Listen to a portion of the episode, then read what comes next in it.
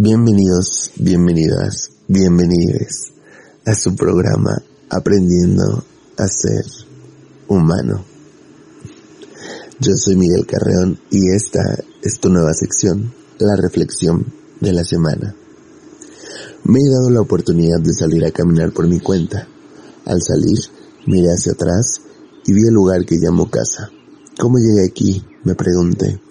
Se supone que esto era lo que un día soñé por entonces, ¿por qué no me sentía completo?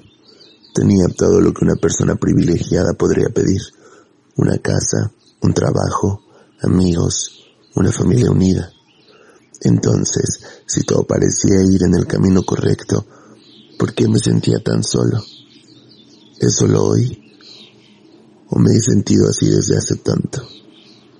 La angustia invadió mi cuerpo y entonces no solo caminé, corrí, Busqué en cada parada algo que cayera a los miedos que rondaban frecuentemente en mi cabeza, las decisiones que no tomé en su momento, las palabras que preferí callar, todo lo que me preocupaba, que al prestarle un poco de atención me decía que al final, si hoy no podría solucionarlo, tal vez mañana.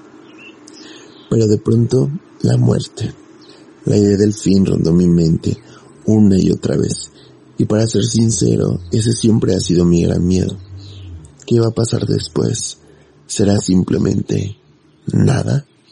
Y si es así, y si el tiempo es tan corto, y si nada de esto regresa, y si no podré verte otra vez, y si es nuestro último abrazo, o el último te quiero, si me voy, si se acaba mañana, prefiero hacerlo hoy. Hoy me sentaré a contemplar la nada y hablar con mis demonios, hacer las paces con mi pasado despedirme de lo que no pudo regresar y darme la oportunidad de conocer mi presente, para darle un rayo de esperanza al futuro. Quiero soltar lo que me mantiene juzgándome una y otra vez, porque no tomé una decisión que hiciera que mi vida tomara otra dirección, una que jamás sabré si era mejor que esta, una que me hizo suponer tanto, que me mantuvo engañado, ocupado en fantasear algo que no era hoy, y peor aún, que no pasaría mañana. Pero he sido ingenuo y muchas veces aferrado a no soltar el dolor porque prefería lidiar con lo que no fue que afrontar lo que estaba sucediendo. Pero he decidido darme la oportunidad.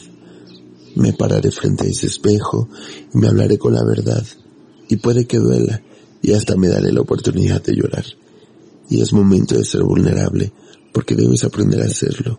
Y hay cosas que te llenen y está bien, porque estás triste y no tiene nada de malo, porque no sabes qué hacer con tu vida, pero lo vas a averiguar, porque el amor no ha sido lo que esperabas, pero llegará, porque como me dijeron, todo pasará, lo bueno, lo malo, eso es vivir, cambiar, y no podrás hacer nada más que aceptarlo, porque las malas vas a tener que levantarte una y otra vez cambiar de dirección, intentarlo de nuevo.